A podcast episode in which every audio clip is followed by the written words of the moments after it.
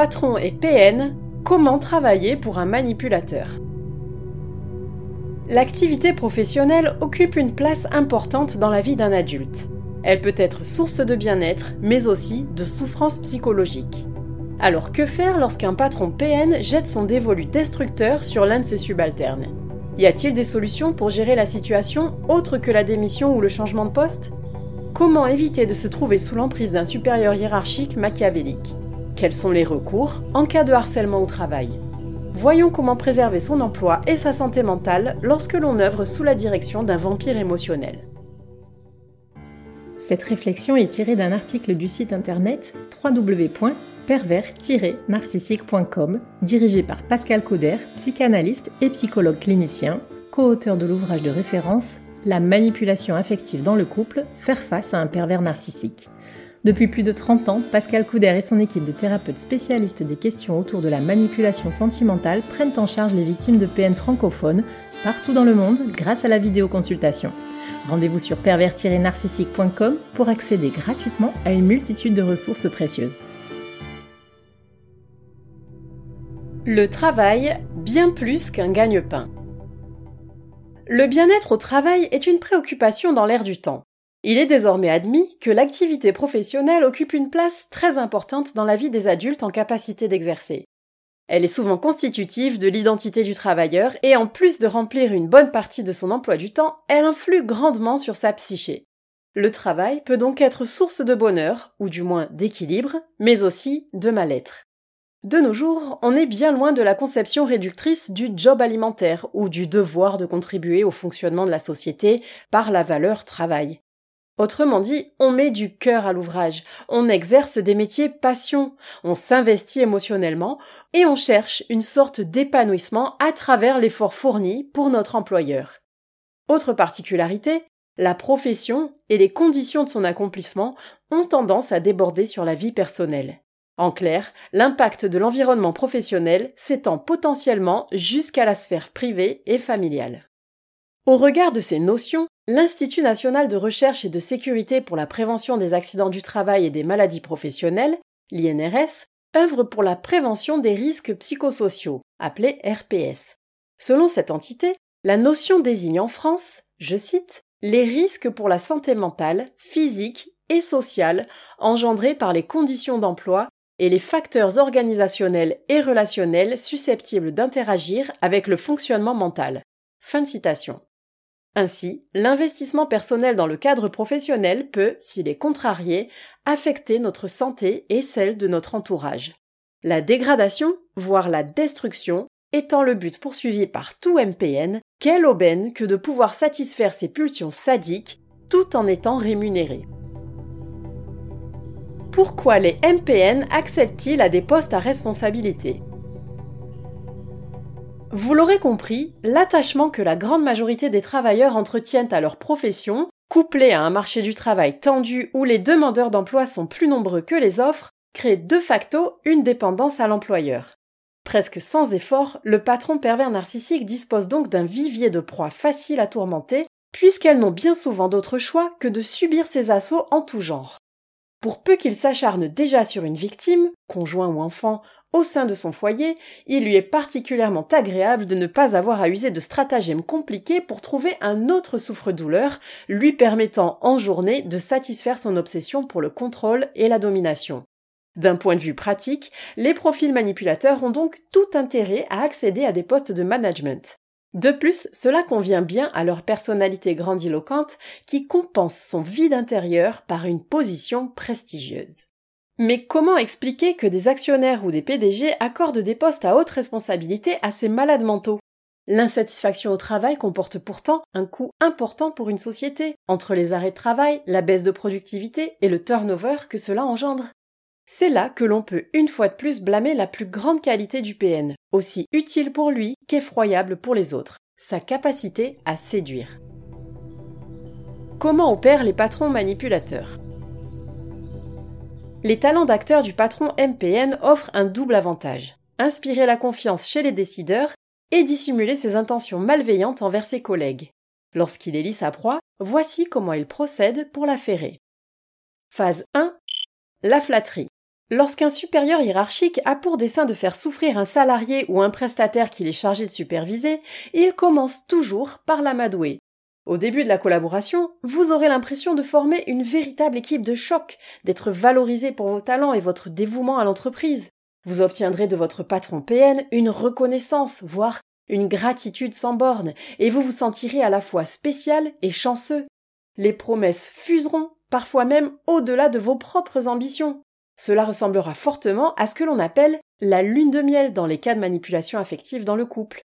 Dans ce climat de partenariat stimulant, un lien de confiance s'instaurera forcément, et les limites commenceront à s'estomper. Phase 2. Le recueil de confidences. Nous avons vu qu'il est quasiment inévitable que l'environnement de travail déborde sur la vie personnelle. Bien souvent, ce pont entre les deux univers ouvre un passage à double sens. Ainsi, le lien de connivence vous mène à baisser votre garde et, petit à petit, sans penser à mal, vous livrez des détails de votre sphère privée à votre boss. Cela va de l'anecdote sur un trait de caractère du conjoint à des déboires avec les enfants. Ce qui s'apparente à une sorte d'amitié naissante est en fait, pour le MPN, un recueil de données. Plus il en sait sur vous, plus il pourra tourner les détails de votre vie à votre désavantage. Ce que vous pensez être un intérêt pour l'être humain que vous êtes est en fait une topographie de vos faiblesses à exploiter. D'ailleurs, en étant attentif à ces moments de dévoilement, on remarque bien souvent que vous êtes la seule personne à vous confier réellement. Si votre interlocuteur feint de vous livrer des éléments de sa sphère hors travail, c'est uniquement pour vous encourager à lui donner une multitude de renseignements sur vous. Phase 3. Le retrait.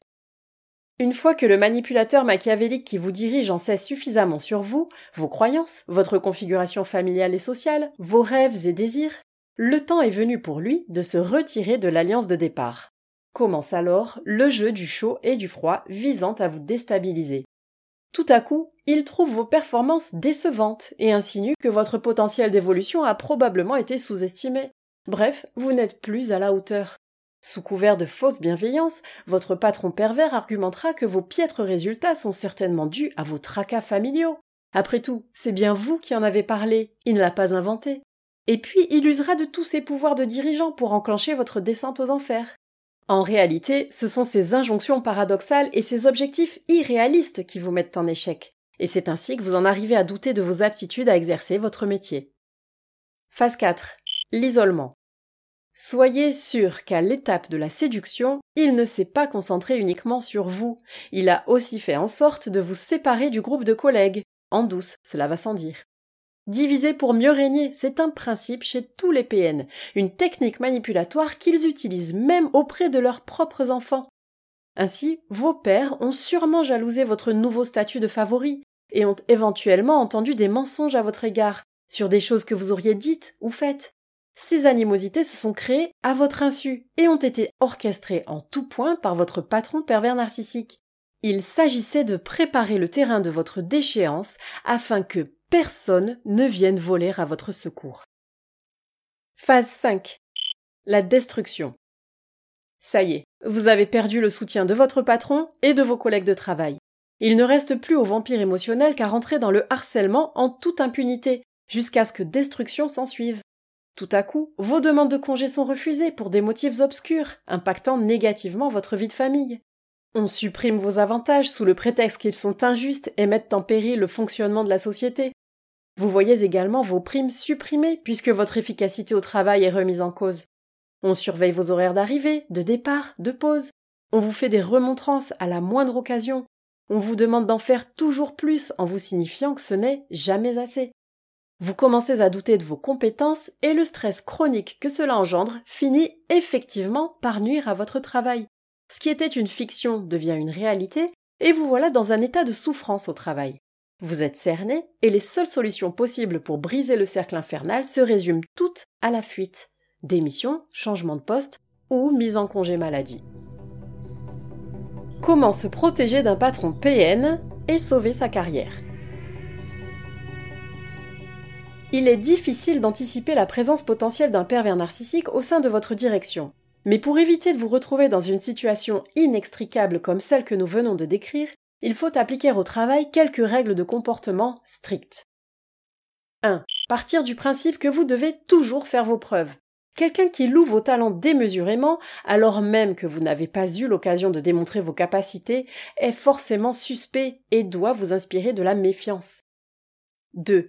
Ne jamais se confier sur sa vie privée. Moins un patron en sait sur vous, plus il s'attachera à des faits tangibles pour évaluer votre travail, sans y inférer des déductions hâtives pouvant vous desservir. 3. Établir des limites claires. Mettre tout en œuvre pour que la relation professionnelle se fasse sur la base du respect mutuel, indépendamment du rapport hiérarchique. Aucun responsable d'entreprise n'est autorisé à vous malmener ou à vous humilier. Cela constitue une conduite abusive qui doit être rapportée au rang au-dessus ou à la direction des ressources humaines ou encore le cas échéant à l'inspection du travail. Rappelons d'ailleurs que toute personne témoin de ces agissements est tenue par la loi de les dénoncer. 4. Documenter les interactions conflictuelles et les incidents. Conserver des traces de tout ce qui constitue des excès d'autorité pourra servir de preuve en cas de litige. 5. Entretenir une bonne relation avec ses collègues. Les autres salariés de votre service sont les personnes les plus à même de vous comprendre et de vous soutenir en cas de difficulté. Maintenez la communication avec eux de façon à former un front uni face à une direction tyrannique. 6. Alerter sur ces difficultés. N'attendez pas d'être dans une situation inextricable pour parler de vos problèmes. Dès les premiers signes de mésentente avec votre patron, demandez à être reçu en entretien par les acteurs de la protection des travailleurs. Délégués du personnel, syndicats, DRH, médecine du travail, supérieur hiérarchique au-dessus de votre chef, le cas échéant. 7. Se faire aider par des professionnels de la santé mentale.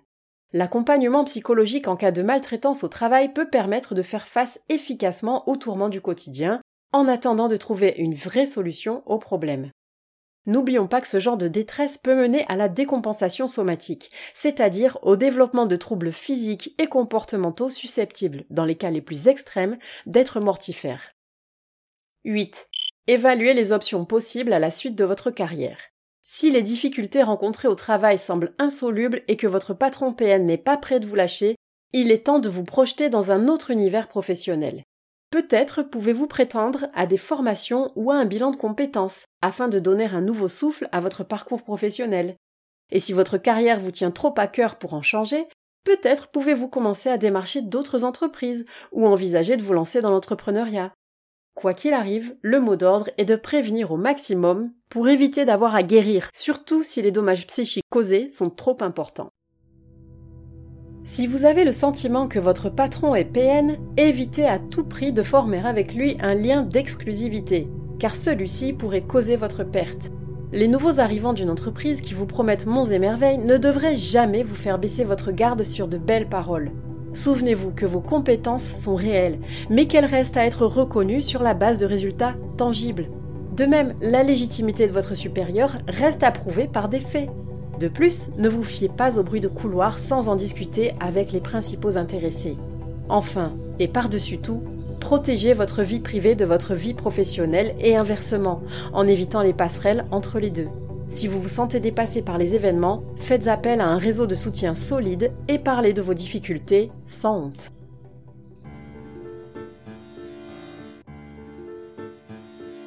N'hésitez pas à vous faire accompagner par des thérapeutes spécialistes des questions de la perversité narcissique.